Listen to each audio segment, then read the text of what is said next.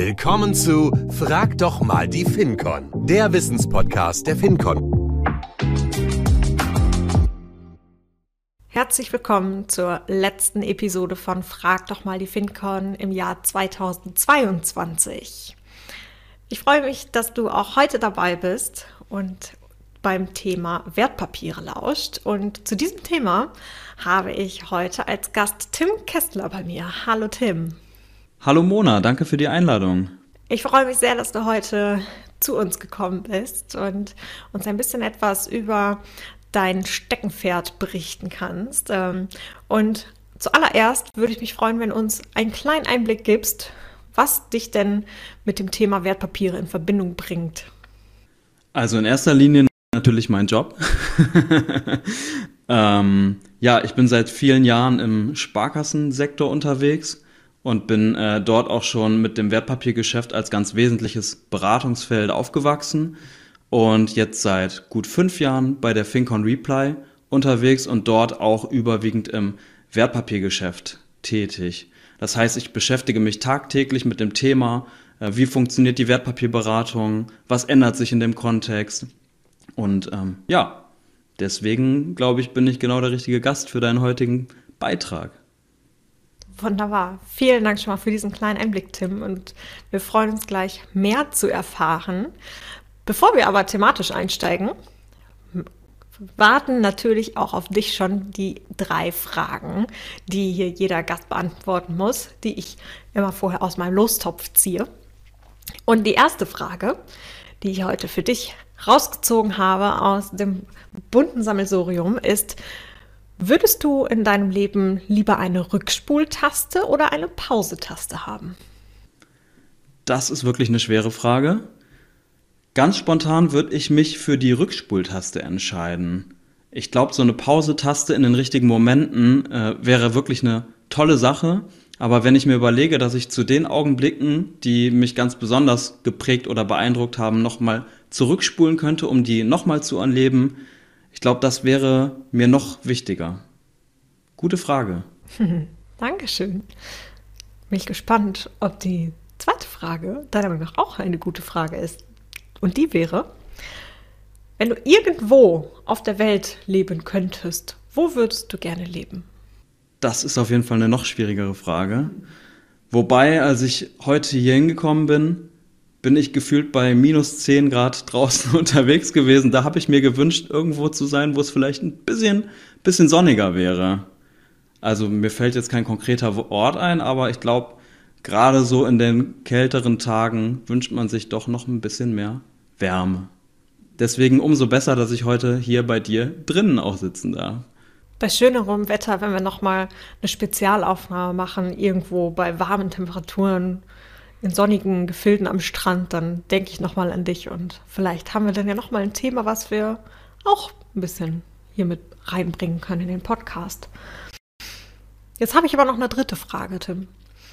Welche Familientraditionen möchtest du gerne an deine Kinder weitergeben? Das ist aus meiner Sicht gerade heute die einfachste Frage. Ähm, ja, passend zur Weihnachtszeit, finde ich, gehört einfach der Tannenbaum dazu. Und ganz egal, wie digital die Welt ist, so ein echter Baum, der muss schon sein. Und ich glaube, ich bin der Erste, zumindest den ich kenne, der äh, zwei Weihnachtsbäume hat. Äh, von daher bin ich ganz fest davon überzeugt, dass ich zumindest den einen weitergeben werde. Jetzt musst du mir verraten, wieso hast du zwei Weihnachtsbäume? Ja, das lag daran, äh, dass wir äh, einen Glühweinabend gemacht haben im Freunde- und ähm, Familienkreis. Und ähm, der erste Glühweinabend, der war so früh, da konnten wir noch keinen Baum für drinnen kaufen, sonst äh, würden da wahrscheinlich jetzt schon alle Nadeln auf dem Boden liegen. Und deswegen haben wir einen für draußen im Topf. Ja, und der bleibt natürlich. Dann äh, freuen wir uns im nächsten Jahr zu erfahren, wie weit er schon gewachsen ist und wie gut du ihn bis dahin gepflegt hast. Ich hoffe, er lebt da noch. Ich werde dir berichten. wir drücken die Daumen. So, danke schön, Tim. Jetzt habe ich eben gesagt, wir möchten uns über Wertpapiere unterhalten. Und wie kriegen wir das jetzt hin? Vom Thema Weihnachtsbaum zum Thema Wertpapiere. Ich glaube, ein wirklich sanfter Übergang äh, ist da schwierig zu gestalten. Ähm, deswegen machen wir es heute einfach mal so ganz hart. Tim, Wertpapiere. Du hast eben uns so ein bisschen berichtet, du kommst aus der Sparkassenwelt, hast da schon als Berater Kontakt mit Wertpapiere gehabt und jetzt bei der FinCon Reply ist das auch dein Themenumfeld, in dem du unterwegs bist. Mhm. Jetzt ist das Thema Wertpapiere ja gerade für viele Kreditinstitute ein sehr wichtiges Vertriebsthema. Und ähm, wie macht sich das für uns als FinCon bemerkbar? Das macht sich insofern für uns bemerkbar, dass ich unheimlich viele Kolleginnen und Kollegen kenne, die in dem Bereich aktiv unterwegs sind, ähm, als Beratungsdienstleistung. Ähm, ja, ich glaube, allein in den Banken ist das Thema Wertpapiere in den letzten Jahren nicht nur durch die niedrigen Zinsen, sondern auch jetzt durch die steigende Inflation einfach ein maßgebliches Thema im Bereich Geldanlage und Wertpapiere. Hinzu kommt natürlich auch ähm, die Relevanz als Provisionsgeschäft. Und on top äh, ist es für mich auch schon immer eine Visitenkarte einer jeden Bank, äh, in dem Bereich kompetent aufgestellt zu sein. In den vergangenen äh, Jahren passiert und auch in Zukunft passiert unheimlich viel, ähm, nicht nur aus, aus dem Antrieb Vertrieb heraus im Wertpapiergeschäft, sondern auch aus dem Bereich Regulatorik.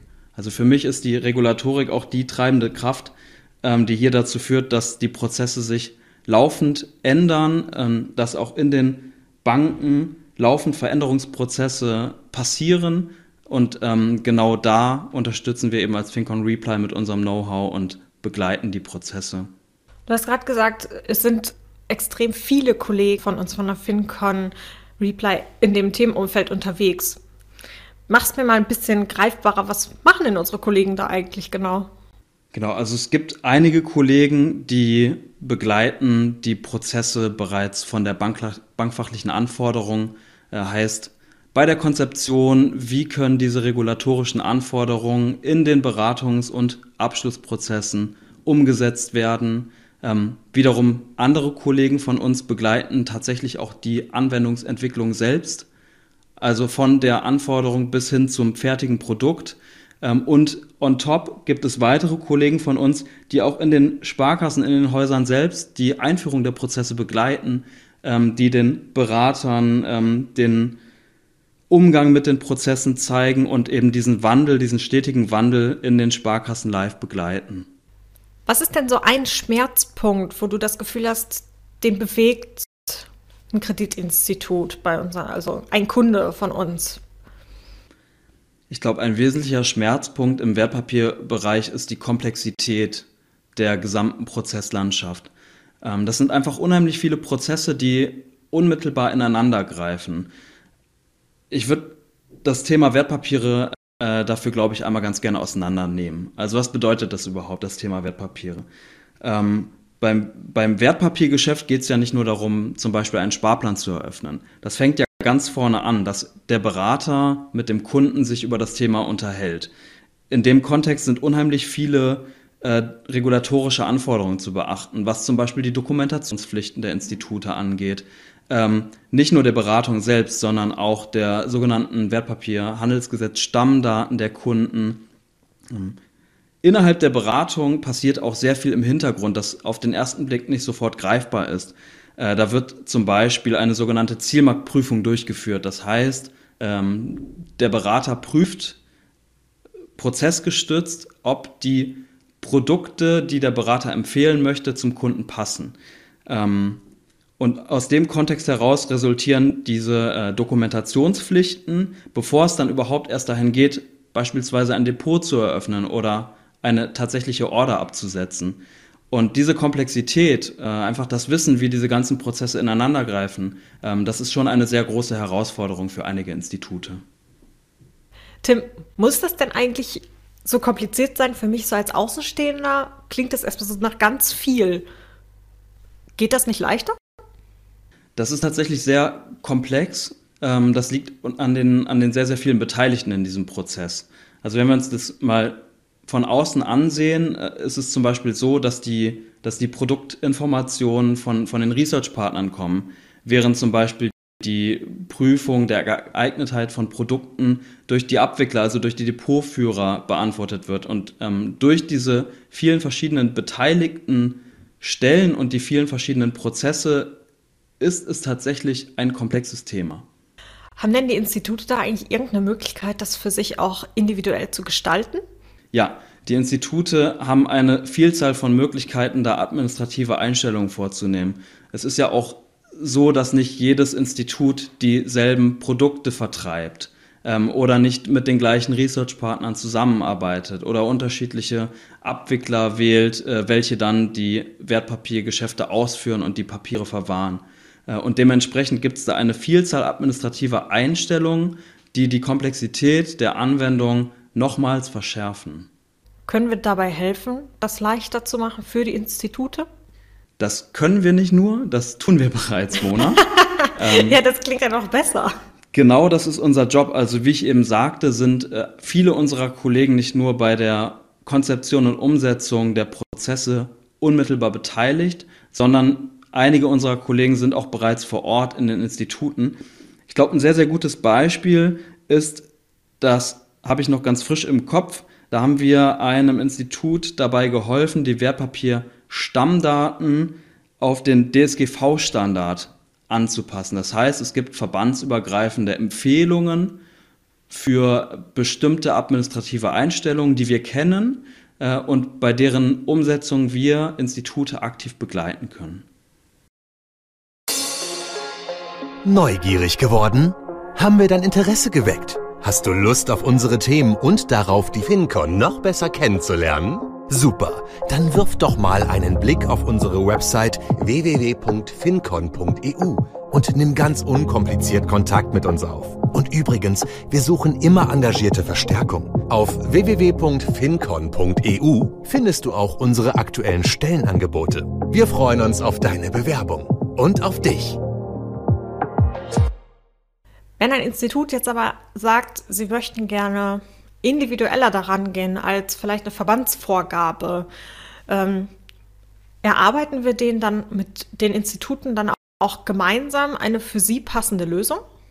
Das können wir sicherlich tun. Ja, also es gibt eine Vielzahl von Vorgaben und gerade im Wertpapierbereich, wie wir schon mehrfach besprochen haben, gibt es auch eine Vielzahl regulatorischer Anforderungen, äh, sodass wir da ein besonders waches Auge drauf haben müssen, solche regulatorischen Anforderungen nicht zu verletzen aber wir kennen auch den individuellen Spielraum, den wir haben, die Anwendung individualisiert für Institute gestalten zu können.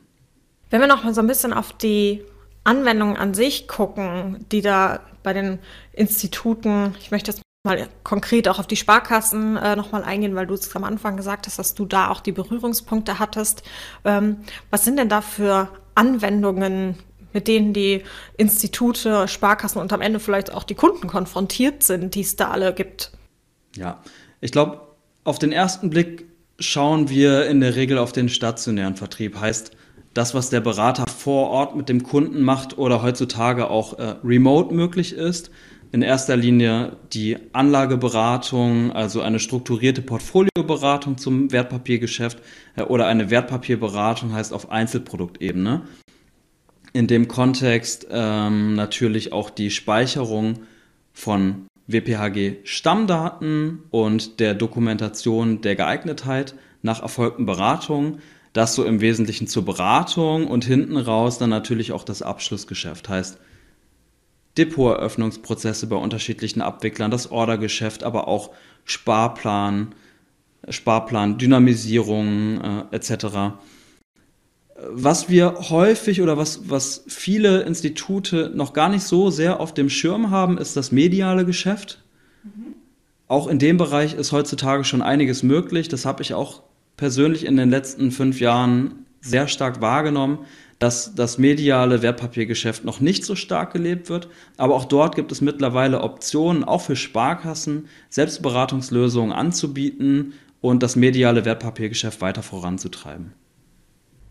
Was ist denn deine persönliche Meinung? Warum wird das denn noch nicht in dem Maße genutzt, wie es möglich ist?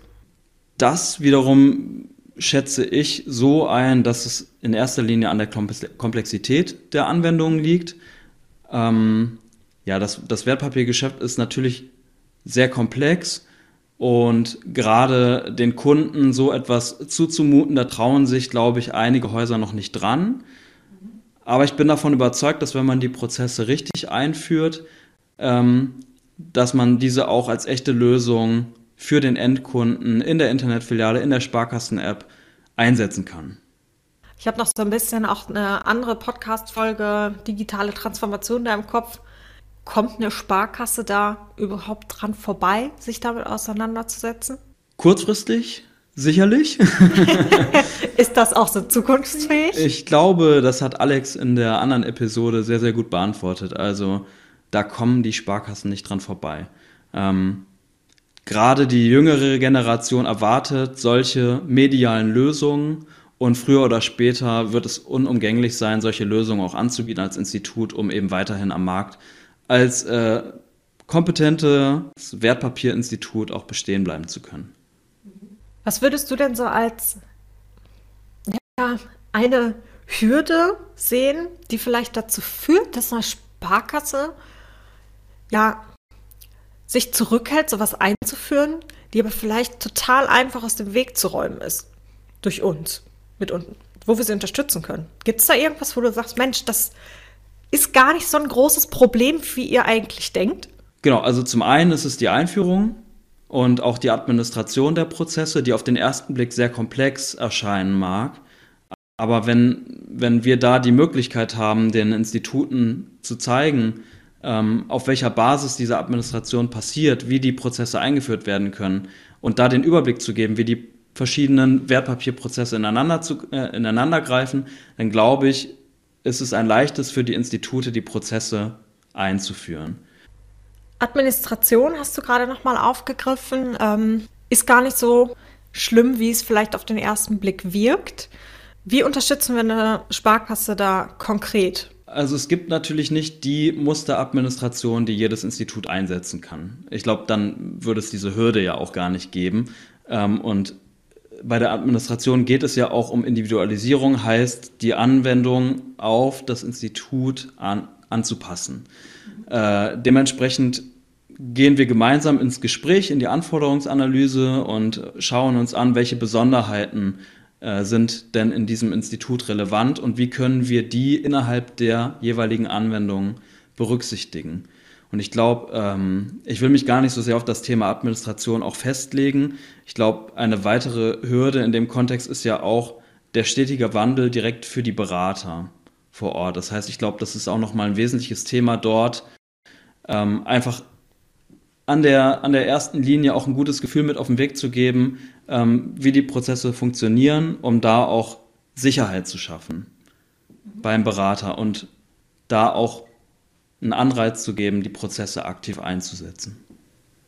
Okay, also da auch ja unterschiedliche Angreifpunkte, die ich jetzt raushöre. Einerseits Administration, so ein bisschen erstmal die Anforderungsanalyse, was braucht ihr überhaupt, ähm, was muss da am Ende für ein Ergebnis rauskommen, aber dann eben auch die Anwender, die am Ende davor sitzen und das dann ja auch am besten so gut wie möglich im Vertrieb auch einsetzen sollen mit guten Ergebnissen, dann eben auch nicht alleine zu lassen. Genau, also äh, da lehne ich mich so ein bisschen auch an, an Alex Episode an zum, zum, Thema digitale Transformation. Das ist eben genau das. Es reicht nicht äh, zu sagen, hier, lieber Berater, ist der Prozess, mach. Ähm, das funktioniert nicht. Das wird eben der Berater am Ende nicht einsetzen. Das heißt, es braucht schon auch Einführungsunterstützung und eine Heranführung an die neuen Prozesse, die ja, wie gesagt, aufgrund diverser regulatorischer Anforderungen immer komplexer werden. Und nicht nur das, auch aus vertrieblichen Aspekten heraus äh, mit immer mehr Funktionen angereichert werden, sodass man da nun mal schnell den Überblick verliert, wenn man sich nicht tagtäglich damit beschäftigt. Und genau dafür sind wir dann da. Ich würde gerne eine Frage so zum Abschluss noch stellen. Was ist denn deine persönliche, ich nenne es mal, Lieblingsanwendung in dem Themenumfeld? Meine Lieblingsanwendung ist tatsächlich der Anlagekonfigurator. und das liegt, äh, glaube ich, so ein bisschen daran, dass es auch mein persönliches Baby ist. Also ich habe die, die Prozessentwicklung an der Stelle über eine sehr lange Zeit begleitet und war da wirklich auch von Anfang an dabei. Und deswegen, glaube ich, ist der Prozess mir unheimlich ans Herz gewachsen. Und ich weiß, er ist kompliziert und komplex, aber ich versuche da den Anlagekonfigurator auch ein Stück weit zu verteidigen. Es ist nun mal eine Anwendung, die diverse regulatorische Anforderungen erfüllen muss äh, und trotzdem quasi die Eintrittskarte für die Sparkassen ähm, ihr Wertpapiergeschäft aus Beratungssicht auch in der Internetfiliale zu eröffnen. Also für mich ein ganz wesentliches Tool ähm, in den kommenden Jahren. Davon bin ich überzeugt. Also quasi dein Baustein, den du schon mit für die Zukunft. Genau, mein Beitrag. dein Beitrag für die zukünftige Wertpapierberatung. Genau. Wunderbar. Vielen Dank, Tim, für diesen Einblick. Und alle Hörerinnen und Hörer, die irgendwie mit dem Anlagekonfigurator in Verbindung kommen, werden jetzt immer an dich denken. Und ähm, wer weiß, ob du demnächst dann nochmal E-Mails oder Rückmeldungen kriegst, was sie sich wünschen oder was auch bombastisch läuft daran. Ähm, wir werden gespannt sein, wie viele Fans du damit erreichst. Ganz bestimmt. Ruft mich an, ich freue mich drauf. Wunderbar. Vielen Dank, Tim, für diesen Einblick. Und ähm, ja, vielen Dank, dass du heute zugehört hast äh, bei unserer heutigen Episode. Und äh, ja, ich habe am Anfang schon gesagt, es ist unsere letzte Episode in diesem Jahr und damit auch die letzte Episode jetzt vor den Weihnachtstagen. Und damit möchte möchte ich dir natürlich auch schöne Weihnachtstage wünschen und ich freue mich, dass wir im neuen Jahr auch wieder in einer Episode zu einem neuen Thema wieder zusammenkommen. Und auch dir, Tim, schöne Feiertage und schön, dass du heute da warst. Vielen Dank, Mona, und kauf dir einen Weihnachtsbaum bitte. Das werde ich machen und an dich denken. Dankeschön.